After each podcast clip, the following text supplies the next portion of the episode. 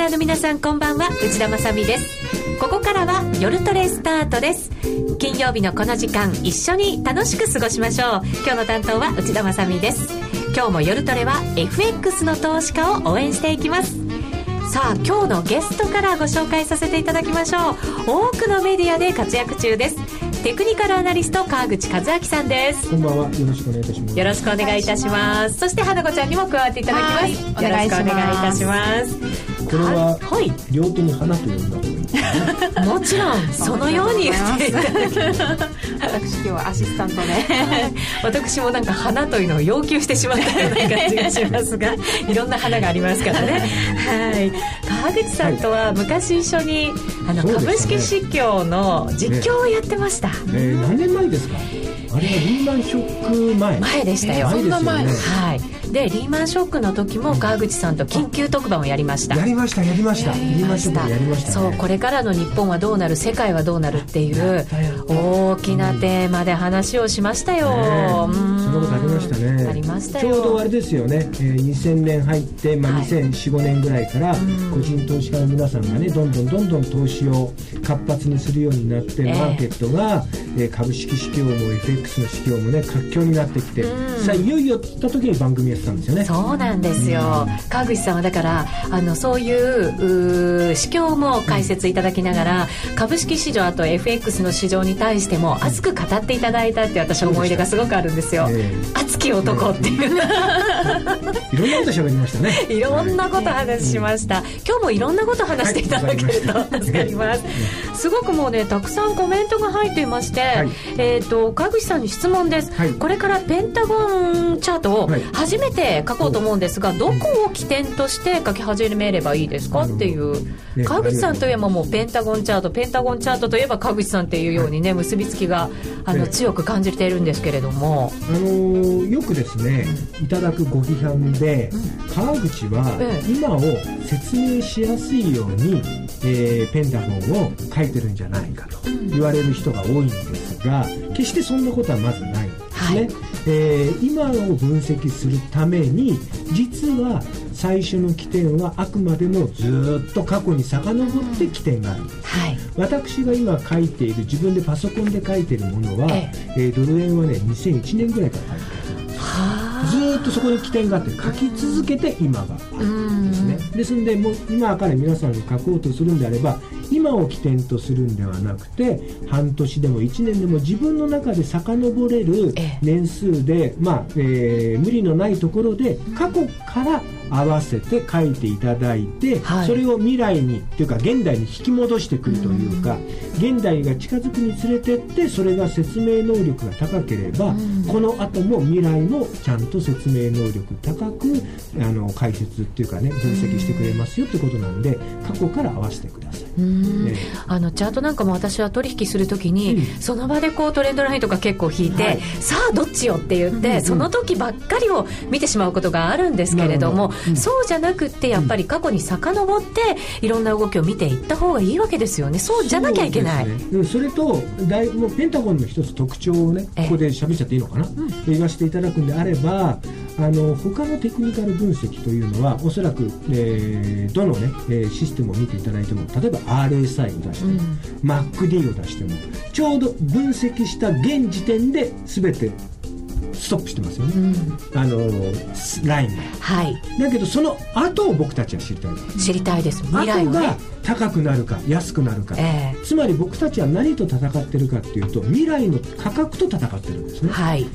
現代と戦ってるわけでもないし過去の価格と戦ってるわけでもない、うん、僕らは未来と戦わなくちゃいけないってことは未来と戦う準備を実はしないと相場には勝てないということ。なん。ですということは未来について何かヒントがあるものはないかというとペンタゴンというのは書いていくことによって未来の変化日未来の上値抵抗線下値支持線というのが書かれていることによっても表示されている。はい。これに似たやつは一目均衡表、はい、一目均衡表も未来に対してちゃんと雲があり、変化日が出てきてです、うん、つまり将来、えー、いわゆる相場というのは未来と戦うっていうことを意識を強く持っていただけるんであれば時間を味方につけないといけないということがそこからあの導き出されると思うんですよね。なるほど。時間軸っていうものがすごく重要になってくるんですね。それは過去から現在現在から未来につながっていくように上手に使わないといけないということはいわかりました、うん、そんなところも含めながら今日は川口さんに熱く語っていただきたいと思います、はい、今日のテーマは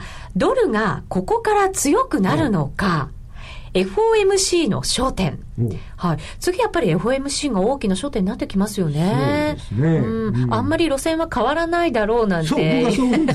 言われてますけど、ね、どちらかというと。はい。まだこれ始まったばかりですから、番組。はい。はい、ここで結論が出てしまっては困りますけれども、後ほど詳しく伺っていきたいと思います。また、川口さんにはたっぷりと実践的なテクニカル分析もしていただきます。また、FX 取引をもっと楽しむためのコーナーもあります。ツイッターや番組ブログでご意見、ご質問も随時受け付けています。お寄せください。さあ、それでは今夜も夜トレ進めていきます。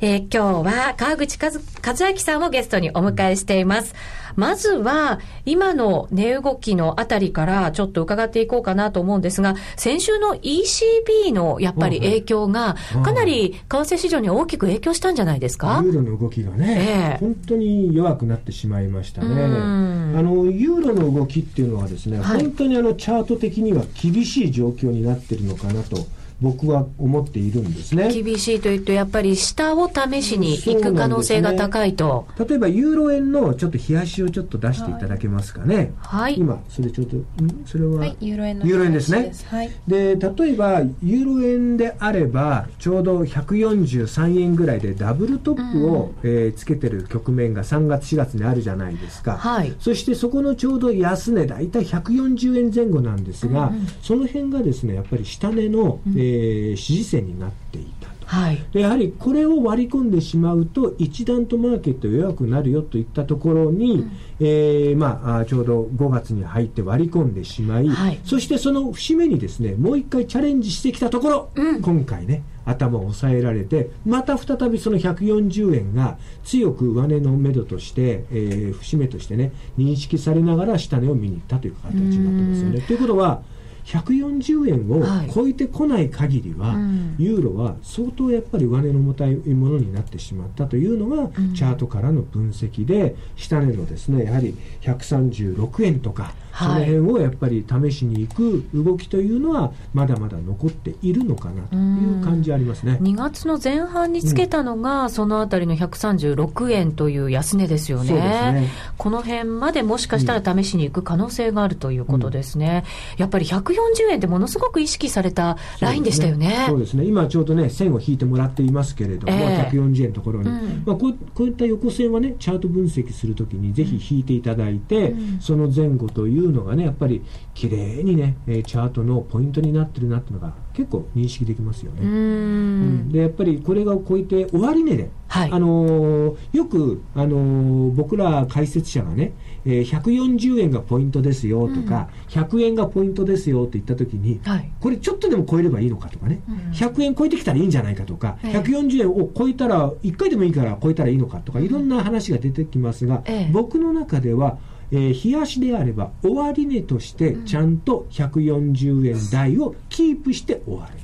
ヒゲではなくてヒゲではなくて終値として入ってくるっていう認識がまずは非常に重要であるということですね。ヒゲというのはやっぱりその時その時のやっぱりその行き過ぎのねオーバーシュートで、えー、引っかかることもよくありますんで、これはね皆さんがロスカットを設ける時も非常に重要なんですよ。ロスカットでヒゲでね入って、ああ、ロスカット入っちゃったっていうこと、よくあるじゃないですか。よくあるよね。またヒゲか。そうなんですしかもすごい先っぽで。うん、そうそうそう。だから、それはね、やっぱりロスカット入れる時も、ヒゲを想定して、あの、やっぱりこう、ロスカットのレベルを考えておいた方がいいですね。で、その、ヒゲで入るんじゃなくて、マーケットの流れが変わるのは、終値で超えることが重要です。ね、終値っていうと、やっぱりニューヨークの終値が基本になるんですか？えっとですね、あのチャートそれはいいせんいい質問ですね。すごいねいつも悩むんですよ。それはですね皆さんが見ているチャートのシステムの終値をしっかりと参考にすべきだと思うんですね。チャート私私が見ているものでいいんですか、うん、例えば、えー、えー、と、ものによってはニューヨークの、ニューヨークタイムもあれば、うん、ロンドンタイムもあるし、東京タイムもあるじゃないですか。うんうんうん、実は同じマーケットでも、FX の場合24時間取引だから、はい、そのそれぞれの時間帯で、チャートの形が違ってくるわけです。はい、チャートの形が違ってくるんであれば、その違ったものを本、その人はずっと見続けてるんであれば、うん、その中でポイントっていうのは見えてきてるわけなんですよ。その中でポイントポイントを見つけてるんである以上は、そこでちゃんと終値で超えるか超えないかがポイントになりますね。えそこで普段見ているチャートが、その人にとっての重要な、まあ、あのー、なんていうの、基本になってくるということです。なるほど。だから、あのー、じゃあ、どっちが、どの時間帯があの、一応おすすめですかというと、それはニューヨークタイムです。ニューヨーク。えニューヨークの割値を持ってというのが、一応ね、えー、と、大体土曜日のね、はい、朝とかいうのが1週間も終わりじゃないですか。うん、そういった意味では、土曜日あ、ニューヨークタイムがいいと思うんですが、えー、もしもう他の時間帯で見てらっしゃるんであれ、方がいるんであれば、はい、その方はその方の時間帯でしっかり分析していけば、それは可能であるということだと思います。そうなんですね。自分なりの分析に、その自分の取引の中心になればいいわけですもんね、そこで分析できれば、ええ、もしかしたら他の人たちのアドバンテージがあるかもしれない。うんうん、そうなんですよ。はい。えー、ユーロ円はちょっとこう上値が重い感じになりましたね、ね、なってきてるということなので、うん、下に少し注意が必要な感じのチャートになってるということですね。たただね、ちょっと少し、えー、下げすぎたかなというのは、うん、ちょっとユーロ円でね、えー、っと一目均衡表って出ますかね。はい、先ほどはい、えっ、と、ちょっと未来が見えるかもしれないという一目均衡表。えー、ね、ちょうどね、現在で、雲が多分クロスしてるんですよ。ああ。ちょうどクロスしてるでしょ。うん、えー、この雲のクロスしてるのが、一応変化時間、変化日だと言われているんで、えー、これ実は今日なんですよね。ということは、ユーロ円、ひょっとすると少し落ち着いてくるかなというのが、ありますね、うん、ECB のその政策が発表されて、うん、でしばらく経ってきました、数日、うん、はい、そうするといろんなことをマーケットは織り込んで落ち着いて次の展開を待つという意味では、少し、まあ、あの取り戻してきたのかなみたいな雰囲気はありますね。なるほど、うん、少しじゃあ戻りを試して、もう一回そこで売りのチャンスが来るということも考えられる、それもある。展開ですよね。はい。はい、うん、でも、マイナス金利ですからね。そうですね。えー、非常にね、えー、今まで何回かね、いろんなところで議論が出ましたけど、よもやね、ユーロ圏で、マイナス金利が出てくるなんて、ね、はい、そこにやっぱり踏み込んできたかっていう感じがしますけど、うん。ね、まだ奥の手は残しているっていうね、ねなんかそんな話もありますので。昔あのー、ね、一緒に番組やってる時に、ええ。ユーロに、ユーロ圏について話したことって覚えてます？あそれはユーロについていろんな話してるんだけど、うんうんうん、僕が、えー、っと、昔、そのユーロが統合されるといったことについて、はい、統合あ統合というのは非常にうまくいかないケースが多いって話したことは、うん、危ういものだっていう話をしたのを覚えてますね、うん、あの実は地球というのはビッグバン以降広がっているわけですよ、でつまりこう縮こまってこう合体をしていくっていうのには非常にですね、その人類の進化とは、えー、逆の流れになっていくんだという話もあり僕がファンドマネージャーやってる時に、僕の同期で会社ですごくこう同期でライバルみたいなのがいるわけですよ、はい、それ彼がトレーダーなんですね。で僕の注文をよく受けるんです、で僕がファンドマネージャーよく相場の交換をしたり彼の相場感僕の相場感をぶつけ合ったりしたんですが、かそのライバルの彼は僕にユーロというのは絶対うまくいかないというのを90年の頃から言ってました。えー、どっかで破綻をすると。それはやっぱり人類というのはビッグバン以降広がっていくというのが一つの爆発でね、バンという。それで広がっていくというのが人類の進化であるんだけど、それをぐっとね、収縮させるのは、その宇宙の進化とは逆の方向であるっていうね、面白い話をしたのを、僕はユーロが、なんかこう、なんていうのかな、停滞すると、その彼の発言を思い出すんですよ、うん、やっぱり何かこう、無理が出てくるんですかね、押し込めようとするっていうことに、まあ、それはね、いろんなやっぱり国々のね、やっぱり、あのね、共同体ですからね、ってあるのかもしれませんね、当然。まだまだだから、うん、一つでいようとしてることに対して、うん、これからいろんな歪みが出てくる可能性はあるわけですよね。そうですね。だからまあちょっと、まあ、それはね、まあ一つユーロという見方だけども、はい、まあ、通貨としてのユーロは、ちょっとやっぱり、あの今回ね、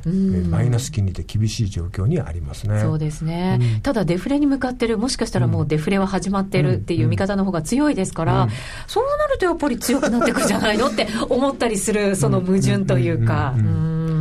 まあね、うん、ねまあ、ちょっと注視していかないといけないですね。本当そうですね。さてさて、今日のテーマにもある、うん、えっ、ー、と、FMC なんですよね。はいうん、えっ、ー、と、来週になりますけれども、まあ、あんまり内容は変わらないだろうという、はい、ね、さっき答えが少し出ちゃいましたけれども、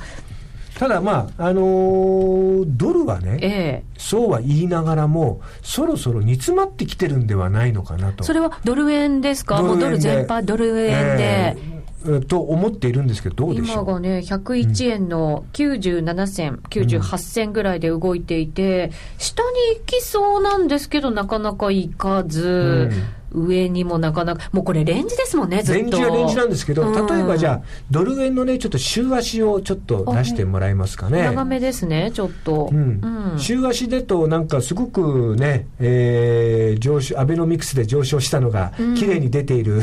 のもね、羨ましいんですが、そね、えー、その上昇する前に、えー、実は三角持ち合いが、うんあって、えー、70円台から80円台の持ち合いが実は長かったんですよね。長かったですね。これがね、大体ね、34、5週続いてるんですよ。へえー、で、えー、その後アベノミクスで上昇して、うん、いわゆる77円ぐらいから、うん、えー、ちょうど103円ぐらいまで上がった。これもね、34、5週で上がってるんです。で、その後、周期があるんですね。その後、実は三角持ち合いを週足で演じてるでしょ？えこれもね、大体ね、34、5週なんですよ。そうなんだ。で、その三角持ち合いから、今回ちょっと上っ離れて、実は今、また中盤での持ち合いが101円から103円で行われてるんですけど、えこれがね、その三角持ち合いを離れたところから勘定していくと、え大体もう32、3週来てるんですよ。そうか、ね、そういうだから時間軸で見て、サイクルで見て、うん、いいところに来てるなっていうところなんですね。そこからいくと、ええ、またあの6月というのが結構ドル円って毎年動くんでしょ？あそうなんですか、ね、ボラティリティ高いんですよ。えー、そこからいくとね、まあなんか、スケジュール的に言っても、うん、えー、時間的に言ってもね、すごく動きやすいっていうかね、えー、どちらかに結構動くかなみたいな、えー、そういうサイクルってさっき時間軸の話がありましたけど、はいはい。うん、ちょっと気持ち悪いぐらいピタピタと当たったりするんですよね。そうなんですよね。ね、うん、不思議に、でやっぱりあの投資をねやる以上は先ほども言いましたように、うん、テクニカル分析もあるし、えー、ファンダメンタルズ分析、はい、でテクニカル分析の中にはトレンド系とオシレーター系という2種類のテクニカル分析がありますよね、はい、トレンドに強いのと売られすぎ買われすぎに強いテクニカル分析、これだけじゃやっぱりね役不足なんですよ。えー、やっぱりそこはやっぱり時間というものを味方につけるというのがあって常にそのどれぐらいの周期で、えー、人間だってそうじゃないですか。バイオリズムがあるように、はい、マーケットにもバイオリズムがあるわけですよ。でバイオリズムの持っている人間が経済活動を行ってるわけですから、うん、そういった意味ではマーケットにもバイオリズムがあってもしかるべきなんですね。そうですね。人が作ってるわけですもんね。そうそう。そうやって見ていくと実はドル円にはドル円の周期というものがあり、えー、えー、ユーロにもユーロの周期があり、うん、えー、ポンドにもあるわけですよ。同じように動いてるように感じる時もありますけど、うん、若干ね日にちがねいろいろ微妙に違っててあるんです。でそこからいくと、まあ、その僕の言った34、5週がいいかどうか別にしてね、えー、やっぱりこのマーケットを分析するときにはそうした時間というものを意識しながら、値動きも一緒に見ていくことっていうのはその人の絶対ね相場感のアドバンテージになると思います、はい、そんなのもこう入れながら、はい、ドル円の未来をちょっと考えてみようかなと思うんですよね。ね。ね。やっぱり見えるものなら見てみたい。はい。なるほど、うん、僕はね どっちに行くかなるほど。短期的にはね短期的には若干下をね、試しに行くんではないのかなと思っているんです。下。はい、うん、えー、まずいろんなことが僕の中には前提にあるんですが、えー、まあ、もちやもちろん今、えー、持ち合ってるんでどちらかに離れる確率がありますよと、うん、じゃあ上か下なのかといった場合こっから上にもし離れて103円104円105円といったんであればもちろんここから上っ離れるんだったら終値として103円を超えないとダメです、はい、この間の、えー、っと高値が103円ぐらいでひげでついてるのがありますよね、うんうんはい、ありましたね。あれも雇用統計の時でしたっけ、先月の、えー、そうですそうです、あれを終値で超えないと上っ離れてきたことにはならない。そうか。終値で、ですもんね。となると103円を終値で超えてくる局面になったら日経平均は一体いくらになるのかと。あ結構でも上に行かない連動してますもんね。連動してるんです、実は日経平均とドル円っていうのをちゃんと、えー、統計学で、えー、ちゃんと連動性を見ると、うん、大体ですね、えー、でえー、っとですね0.8ぐらいの連動率があるわけですよ。8割ぐらいはだから一緒に動いてるぞと。そうそう。これはすごく高いんですね、連動率としては。で、そう考えると、じゃあ、円安になれば株価は上がるし、円高になればやっぱ下がるというのは見られるということで考えていくんであれば、103円、100円になれば、日経平均って一体、え？何そんなに美味しい値段いっちゃうの？みたいな。じゃあその美味しい値段に日経平均いくかどうかっていったところを考えるとまたドル円に戻って考えることができると。はい、なると僕は日経平均ってちょっと上値重たいよなって感じてるし。6月でも成長戦略とか、うん、まあ、はい、いろんな情報はいろんなところから小出しにされてますけど、はいうん、それでも出てくるぞっていう、みんな期待はありますよね。ありますよね。うん、でも確かにようやく法人税を5年ぐらいかけて20%というのが 出てきましたけど、はい、どうなんですか？もう約2年経って。うん、え。確かに僕のあこれ皆さんいろんな意見がある、はい、いろんな意見があるんですけど僕の中では景気循環の中で景気回復局面に向かったところにちょうど安倍さんの内閣が成立して、はい、第一の矢、第二の矢。これは確かに大きなえー、数量として出てきてそこにその景気循環のところにものすごく刺激として入っていったんで、えー、ここまで7000円8000円から1万5000円6000円というのはあり得た、うん、でもアベノミクスとしての第三の矢を考慮しながら強い日本の経済再生ということになってくると僕はもっと上があるべきだろうなと思うんです。やっぱり小泉さんの時の1万8000円というのは景気循環の中でも1万8000円超えてるわけだから、えー、もし日本の強い経済再生ということでリーマンショック前の日本をもっと強くいくんであれば18はね優に超えて来ないとおかしいんですがなかなか超えられない。といったところはさっき言った5年で20%台とかね、はい。えー、いろんなことやってますがもっとちょっと違うんじゃないかなっていう意識が僕の中にあります。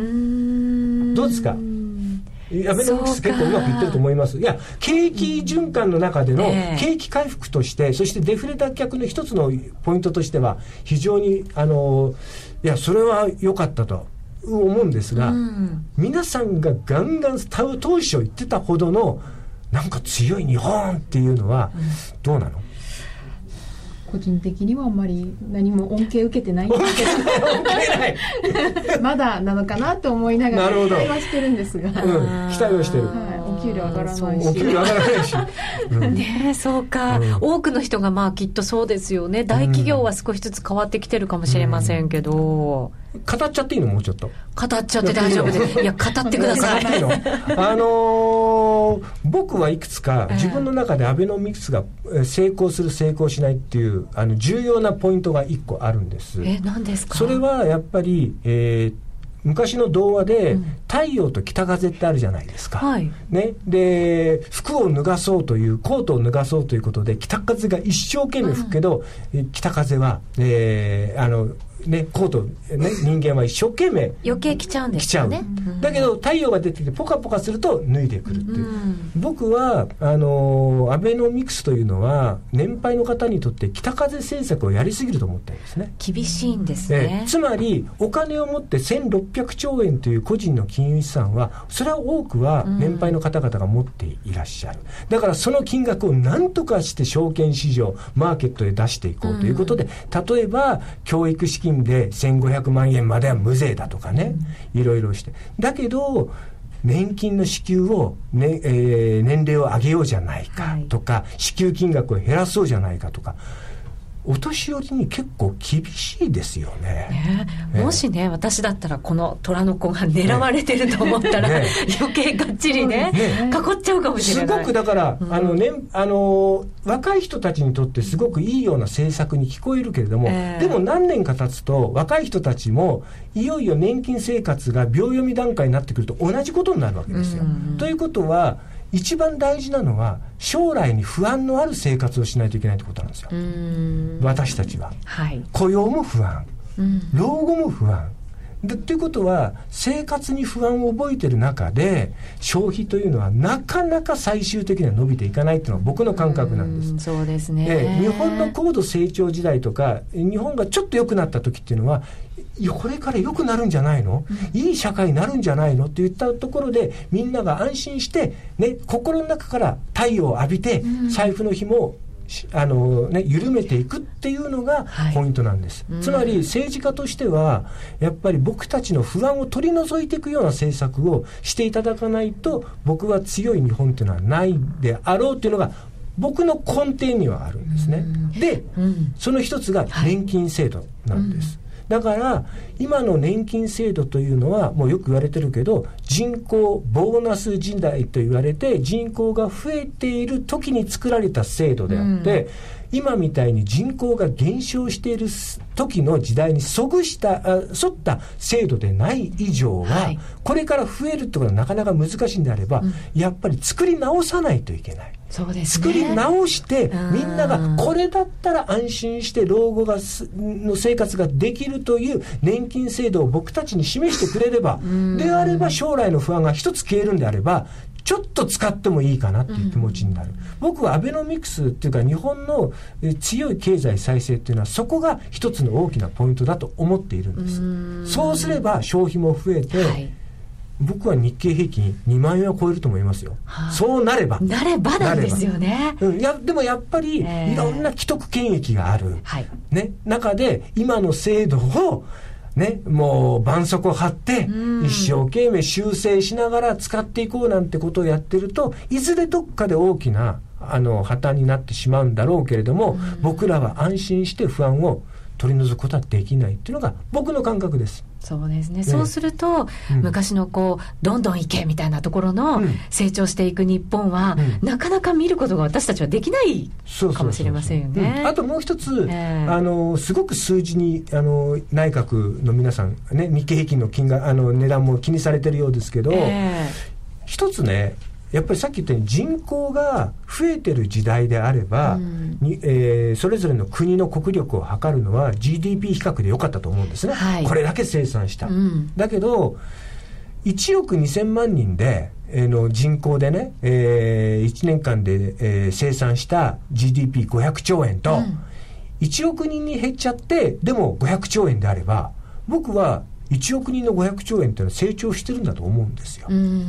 つまり何を言いたいかっていうと総量の GDP でもう国の成長を図るのは先進国は人口減少がこれから、えー、いろんな国で出てくる以上はやっぱり1人当たり GDP というものに少しずつ、うん、あの見方を変えていくべきじゃないのかなっていうのが僕の意見です。はい、えー、うん、でもそう思ってらっしゃる方多いかもしれませんね。いろんなあのコメントも入ってますよ。エネルギー政策にも安心感が欲しいとか、ね、あとは人口が増えていく、そのために何か変えなきゃいけないんじゃないかとか、そういうコメントもね、やっぱり思ってますので、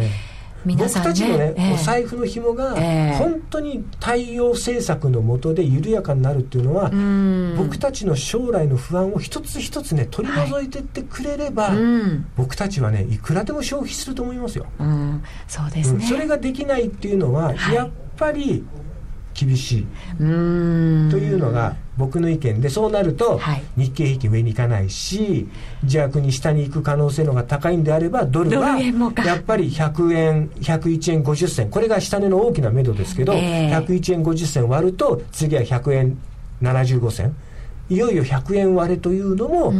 一時的には起こり得る可能性があるんではないのかなというふうには思います。うん、はい。そうもう一つ、うん、えっ、とポンドとニュージーランドドルが結構強いのでその強いところも少し見ていただこうかなと思います、はい、時間も迫ってきてしまいましたので、どっちがいいかな？ポンド？ポンドですか？ね、川口さん。はい。はい。もうポンドは今、住宅価格も結構高くなっていて、はい、えー、政策ももしかしたら動いてくるんじゃないかなっていう、そんな話もありますけれども、ポンド円のちょっと一目均衡表をちょっと冷やしで出していただくと、ポンド円今、173円14銭から17銭あたり、ね、僕が資料作った時よりも高いですね。おお、今日跳ねてるじゃないですか、しっかりと。本当だ、えーあの一目均衡表の雲を割り込みそうになってから、えー、一生懸命雲を維持しながら動いてるんですね、うんうん、そして今、えーと、一目均衡表の雲というのは実はこれ先行スパン1というのが上の雲なんです、うんうん、先行スパン1が上の雲というのは上昇トレンドに強い雲なんですね、うん、ということはその上に今、えー、ポンド円のローソク足が位置しているということは非常にポンド円としては状況的には力のパワーバランスとしてはいい状況であるということで、まあ、173円50銭前後にですね、上値の目処はありますが、えー、これね、これを超えてくると、えー。やっぱり4円、5円といったところを、これ意外にね、これも長い三角持ち合いが続いてますから、上値で、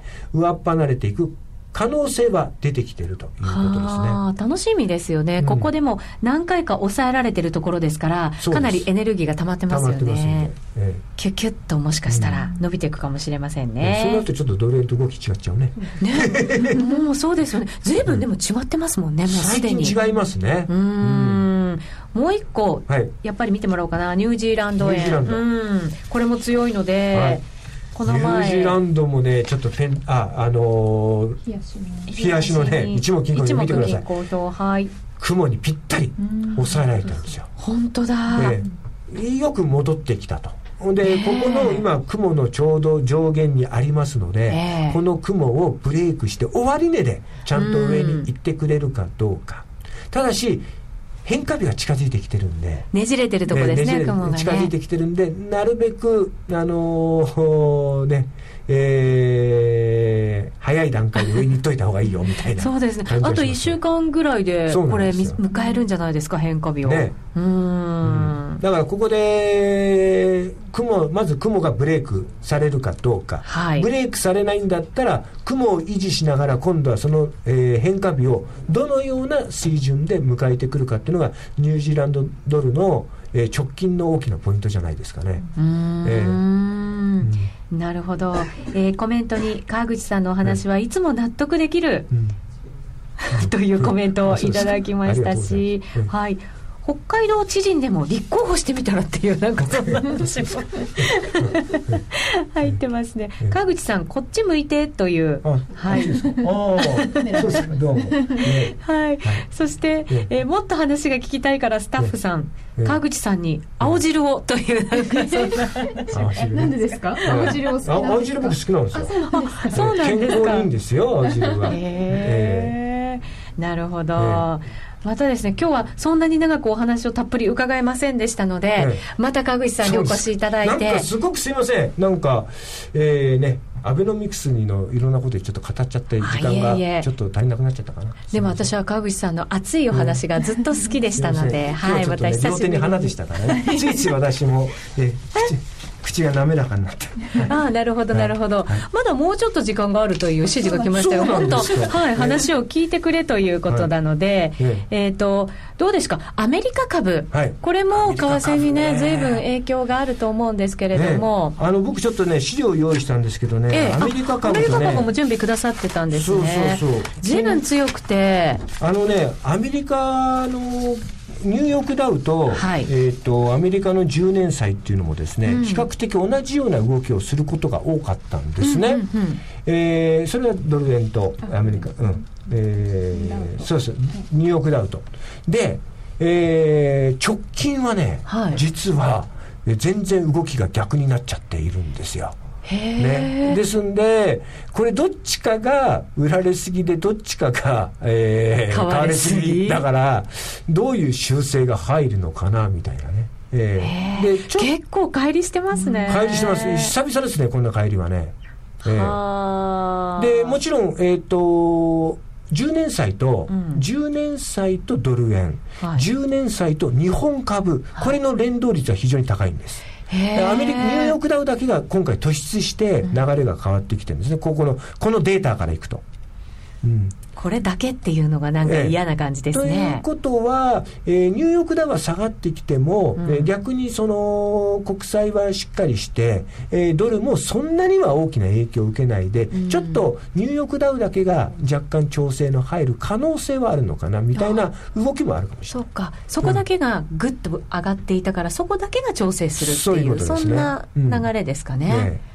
まあ、ちょっとその辺がちょっとあのあれですけどただ今まで最近にしては珍しく開いてるんで。そうですね。ここはちょっと注意した方がいいです。どっちが引き寄せられるのかっていう、ダウがやっぱり下がってくると、うん、日本株って上がるときに一緒についていけないんですけど、うん、下がるときついてっちゃうじゃないですか、で非常に連動性高いんですけど今回だけ上についててないでしょ。はい、うん、それも嫌ですよね、そうなんですよね、まあどっちかが調整する可能性があるということですから、はい、はい、その辺はなんとなく頭の中にしっかりと置いておいた方が良さそうです、はい、え今日は川口和明さんをゲストにお迎えしてお送りいたしました、はい、川口さんありがとうございました、はい、ありがとうございました。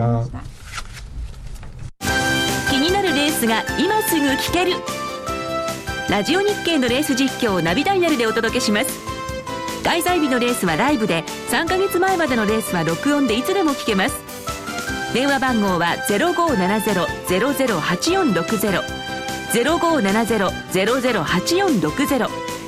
0570を走ろうと覚えてください。情報量無料かかるのは通話料のみ。ガイダンスに従ってご利用ください。CD 金井さやかの90日で仕上げる TOEIC テストステップバイステップコーチング好評発売中。500分にも及ぶ音声ファイルとボリュームたっぷりの PDF ファイルを1枚に収納。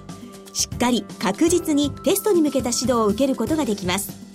お値段は税込5400円送料500円。お申し込みお問い合わせは0335954730ラジオ日経通販ショップサウンロードまでさて、ここからは FX プライム by GMO の選べるミラートレーダーを紹介するコーナーです。いつものように花子ちゃんと、はい、お願いします。そして FX プライム by GMO の小杉さんに参加していただきます。はい、よろしくお願いいたします。さてさて、はい、花子ちゃん、2週間ぶりですか、報告は？先週は雇用統計ナイトに参加していましたので。で一緒にいましたわ。3人いましたね。そうでした。報告できませんでしたね、これは。はい。なので、2週間分をまとめて。楽しみですね、小杉さん。楽しみですね。ね ご報告します。はい、お願いします。顔色は明るい感じがしますよ。うん。えもう出しちゃいました。はい、どーん、どーん。出てます。2週間分です。えっ、ー、と、トレード自体は、はい、プラス1万888円、うん、888。パチパチパチ。末広がり的な。ただし、スワップがちょっとマイナス。うん、5343円だったのでスワップ結構大きいですね。そうなんです。こんなになっちゃうんですね。実はですね私なんでこんなにスワップあの大きなマイナスになっちゃったのかなと思って見てみたところ、うん、えっとですね1か月半5ドルえー、ドルを売ってるポジションがこの2週間のうちに決済されたんですよ。かなるほど。5ドル売ってたんで、マイナススワップになっちゃって結構膨らんでいてでもう一つ5ドルドルの売りが2週間分ぐらいのマイナスのスワップがあったので、うん、結構なんか今週はスワップでマイナスを浴びてしまいました。スワップってやっぱり5ドルだと大きいんですねねね。伸びちゃいけませんねこれね。まあ逆に買ってればその分つくってことですけどね。うん確かに。だからそれ以上に大きな動きが出るときに、うんドンと勝負に行くっていうのが一番いいのかもしれませんね、うん、ただまあトレード自体は123ピップスプラスですから、はい、そうですね。はい、でパチパチパチパチ。パチです。1週間何もせずほっといてこれだけ稼げるから。そうです。で今それが羨ましい。今あの全部1万通貨に設定して、うん、結構慎重にやっているのでこのあの取引数量を多くすればそれだけその分プラス大きくなるので、うんまあ、あの金額よりはピップスを私は見て、判断したいなと思って、ね使いこなしてきましたね。もう順調にここ数週間、ね、ずっとプラス続いてますもんね、はい、そうなんです。よかった。やっとコツがつかめてきた気がします。さすがですね 私も追いつかなきゃ来てください、はい、頑張ります。はい、でこの2週間分のトレードの詳細がこちらです、はい。えー、結構稼働したストラテジーも多くですね、うん。うん、前にこのコーナーでもご紹介したポンドハーモニックは引き続き絶好調でして、はい、あとはえー、っとそうさっきの5ドルドルの、うん、えー、っと1か月半持ってたっていうのがサードブレイン FX なんですけど、うん、こちらトレードでもマイナスになっちゃってうん、ちょっと検討外すかどうか検討した方がいいのかなって思ってますね,、ね。今の相場付きで売ってるんですよね5ドルドルを、うん、ちょっと合ってない感じはしますよね。そうですね、うん、あとサードブレイン一時期すごく、うん、あの絶好調で、もうあなんかいろんなメディアとかでもよくミラートレーダーの話になると、サードブレインってはなあの聞いてたので、やっぱりちょっとピークアウトしちゃったのかなっていう印象もあります。はい、そういうタイミングがありますね、ね、そうですよね、うん、しっかりこう測っていくっていう必要があるのかもしれませんね。うん、でまあ引き続きこのまま見ていきたいと思います。うん、どうでしょう？でも数週間ずっとプラスで続いてるんで、はい、まあ、このままねずっと継続していけば、まあ少なからずまたプラスがどんどん増えていくのかなと。期待は持てますよね。そうですね。やっぱりこうずっとこう使いこなしていくために使い続けてみる、いろいろ試してみるっていうことってすごく重要ですね。そうですね。あまり無理をせず、うん、あの確実にピップスを稼いでて、長く取引をやっていくと。うんそういうのが、ね、花子ちゃんからもなんかさっき慎重になったらすごくこう、良くなってきたっていう話がありましたから、そういうふうにして試していただくと、はい、コツみたいなものとか癖みたいなものとかいろんなものが理解できそうな感じはしますもんね、やっぱ裁量トレードと一緒で、はい、何事も最初はちゃんとあの実験してからやった方がいいんだなっていうのは分かりました、なるほど。はい、はい、ぜひ皆さんも参考にしていただければなというふうに思います、えー、FX プライム by GMO の選べるミラートレーダーに興味を持ったという方はですね、ラジオ日経夜トレの番組サイトの右側のバナーをぜひクリックしてみてください。それではここでお知らせです。今話題のシステムトレード、選べるミラートレーダーが FX プライム by GMO でもついにスタート。選べるミラートレーダーでは、ストラテジーと呼ばれる運用実績の高い投資戦略を選択するだけで、24時間自動で売買、収益チャンスを逃しません。また、為替のプロが厳選したストラテジーのパッケージ、ストラテジーパックも多数ご提供しております。システムトレードを始めるなら FX プライム by GMO の選べるミラートレーダーをご利用ください。株式会社 FX プライム by GMO は関東財務局長金賞第259号の金融商品取引業者です。当社で取り扱う商品は価格の変動などにより投資額以上の損失が発生することがあります。取引開始にあたっては、契約締結前交付書面を熟読、ご理解いただいた上で、ご自身の判断にてお願いいたします。詳しくは、契約締結前交付書面などをお読みください。小杉さん、ありがとうございました。ありがとうございました。あのロングセラーラジオ、ソニー EX5 M2 好評発売中。高級感あふれる大型ボディに大口径スピーカーを搭載。短波放送のほか AM、FM も受信可能です。卓上型ラジオ EX5M2 乾電池 AC アダプター付きで税込1万8360円。送料500円。お申し込みお問い合わせは0335954730ラジオ日経通販ショップサウンロードまで。ラジオ日経ポッドキャスト。過去に放送した番組の一部やポッドキャスト限定の番組を iPod などの MP3 プレイヤーでいつでもどこでもお聞きいただけます。詳しくはラジオ日経ホームページの右上にあるポッドキャストのアイコンからアクセス。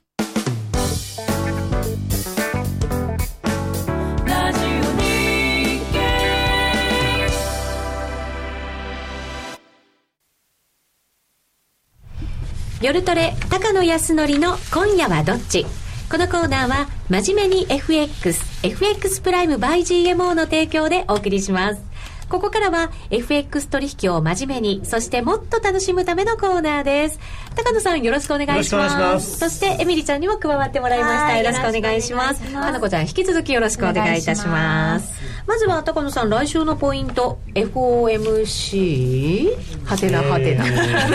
来週のポイントはですね、はい、えー、日曜日の日本対コートジボワール。それから木曜日の日本対ギリシャ。サッカーの日程ばっかりじゃないですか マーケットのスケジュールは？勝てばドル円上がるとかないですか？いやそれはあんまりないですけどね。ないんですね。まああと強いて言うと、まあ、今の2つの材料よりはだいぶちっちゃいですけど、うん、まあ水曜日の FOMC ちっちゃい言われちゃった。あんまり関係ないかなみたいな。やっぱりでもああいうワールドカップとか世界的なこう、はい、イベントがあると流動性が細くなったりとかってやっぱりあるんですか？またねワールドカップは特別ですね。あのっていうのはあの未だにですね、はい、やっぱりあの為替の一番の大きなマーケットっていうのは花子ちゃんが昔いたロンドンなんですよ。あニューヨークじゃないんですね。ロンドンなんです。やっぱり時間的にアジアの人も参加できるし、ニューヨークの人も参加できるしっていうことで、欧州の市場ロンドンがやっぱり為替は一番本場なんですね。へでねあのロンドンといえば。ロンドンといえば、えー、サッカー発祥の国の、うん、まあ、あの首都ですから。当然そこで働いてる人はイギリス人が多いわけですよ、はい、でまあ、あとヨーロッパの人にもそうですしね。確かにアメリカ人はねサッカーそんなに多分興味ないんですけど、うん、あのヨーロッパの人あるいはまあアジアの人でも結構ねサッカー好きな人多いんで、はい、あとねそのまあこういう言い方するとあれですけれどもあのロンドンのディーラーってっていうのは、まあ、今昔よりは少しはあのそうじゃなくなってきてると思うんですけどもやっぱりお坊ちゃんの仕事ではないんですね。上流階級のでの人のがやってる高尚な仕事というよりはむしろその中産階級出身の,、あの人の仕事なので。だからそういう人ってやっぱりサッカーのファンとすごくかぶるんですよね、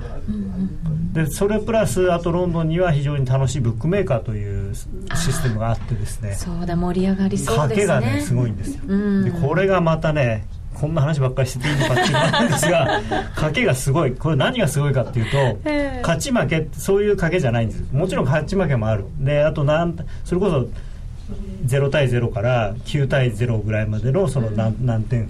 それだけでものすごい組み合わせじゃないですか、それだけじゃなくて、えー、っと最初の5分の間に、えー、コーナーキックがあるかないかとか、えー、すごい。そんな細かいことまで、うん、最初にカードが出るのはどっちのチームとか、えー、っと両1試合で両両方チーム合わせて何枚カードが出るかとかコーナーキックの数はどっちが多いかとか 全部ね一個一個にオッズがついてるんですよ。すごいで昨日の,、まあその開幕戦なんかでいくとあのブラジルの得点ネイマールが得点を上げるかっていうのとネイマール以外が上げるかっていうので。全然そのそれ全部に倍率がねその人がつけてる、まあ、人がっていうか、まあ、システム使ってるんでしょうけどそのぐらいのところに対してものすごいお金をかけてるんで。やっぱりねサッカーが気になって 仕事の手につかない。ひどいんですねあの銀行の時もそのロンドンと僕はロンドン版やってたことがあるのでロンドンの人とずっとつないでいつもだったら「おいたかのこんな客来てるぞ」とか、うん、まあ今そういうの禁止なんですけどね。あのこんなフローがあるよとか、えー、どう思うとかっていう話ができるんですけど、えー、その時はもう全く何に知らない見てないとか言って「いそれよりお前今日のあの試合すごいぞ」みたいな「お今点取った」とか、えー、そんなのばっかり。そうなるんですね。そうなります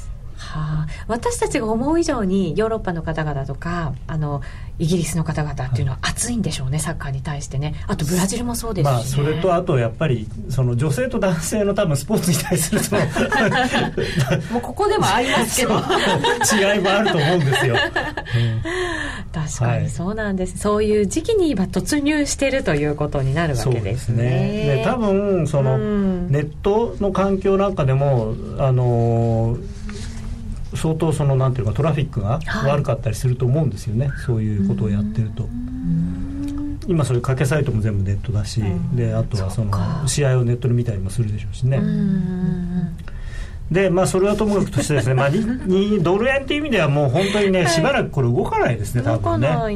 あのー、102円を挟んだあたりでですかね、はい、もみ。もみあのちょっとそのドル円は下が基本的な需給が今あの輸入超なので、まあ、買いが多いということがあるんですけれどもじゃあ上を上値を買っていけるかっていうとその今週突然また出てきたその突然じゃないのかもしれないですけどイラクの問題とか、はい、まあ、ウクライナもまたちょっとねきな臭いのでやはりどうしてもリスクオンにはなりきれないのでそういう意味では円売りをどんどん進めようというタイミングにはないんですよね。でましてやその仕事以外のことが気になってる人たちが多い中で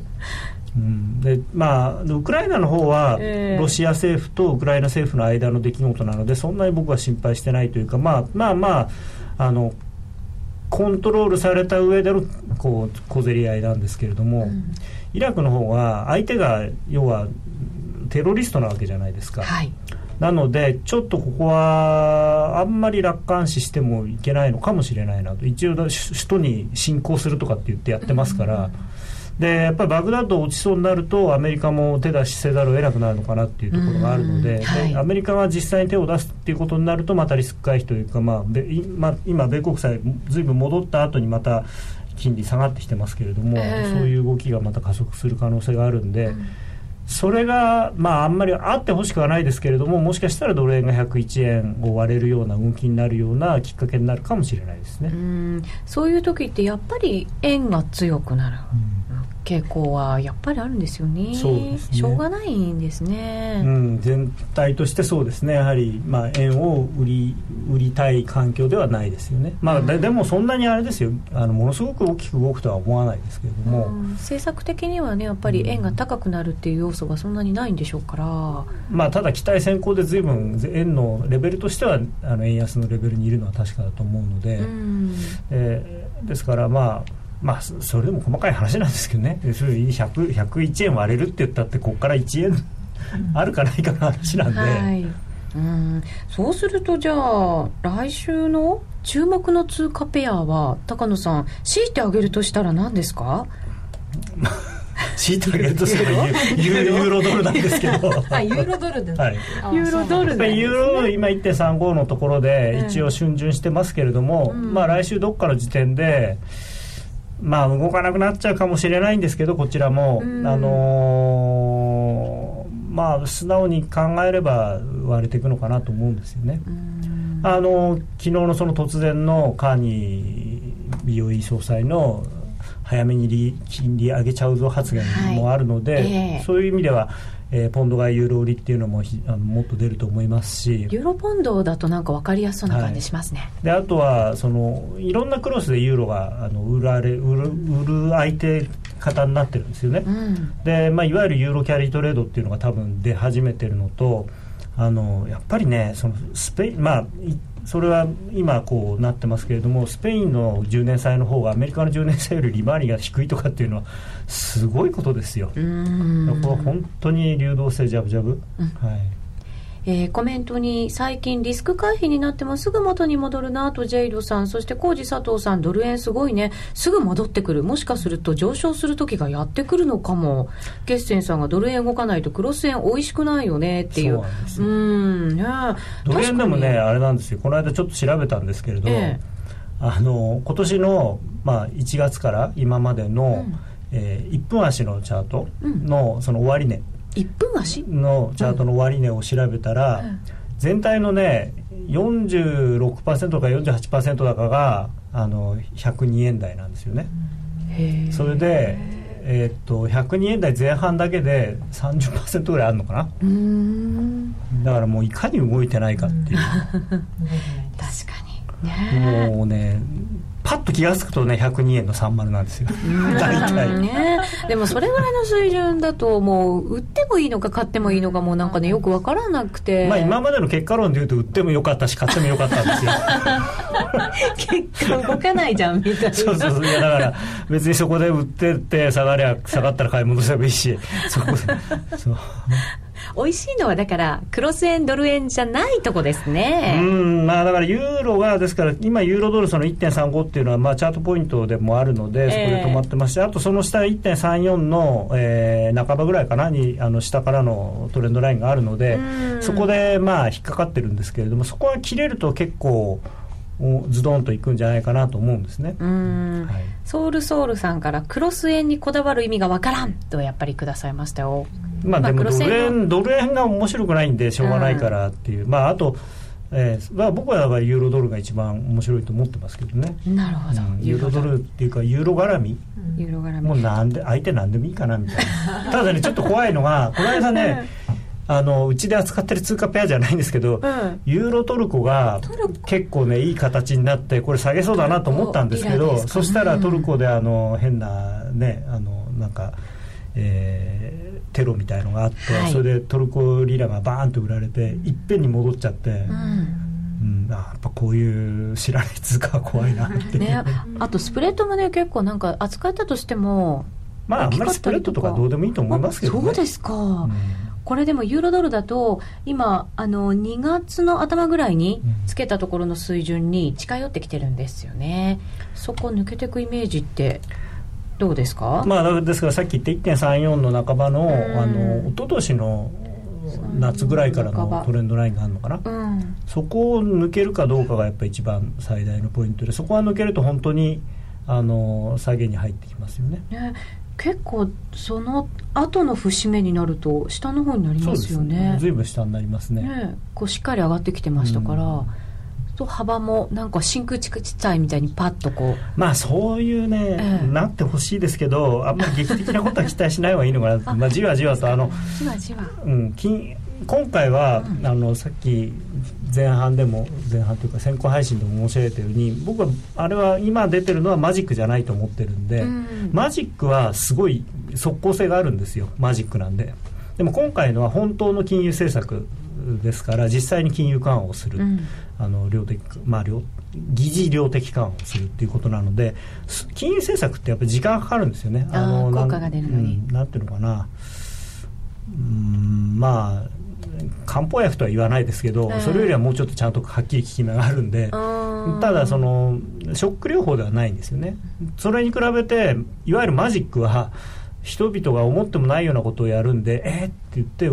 バーンと動くんですけどもただ今回のはもうそれこそ、ね、想定の範囲だと、だから織り込み済みだっていう人がいるぐらいのものなんですけど、でも実際に政策が発動するっていうのはやっぱりあのそれに対して歯向かうのはあの賢明じゃないと思いますね、うん、ここからじわじわ効いてくるそうですねで、はい、まあ確かにその1.35のとことか1.34の半ばのトレンドラインのところを抜けるとその抜けた時はちょっと走ると思うんですよ、うん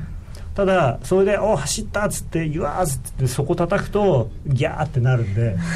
まあ僕は苦手な相場なんですけどねねそういうこと結構ね続いてるかもしれない。でもそれで戻るかっていうと戻んないんですよ。だから結局抜けたところまでは戻るけどでもそこでまたこうで今回もちょうど4時間足のチャートなんか見ると分かるんですけどこうぐじゅぐじゅぐじゅってやってたところまあ一回あの、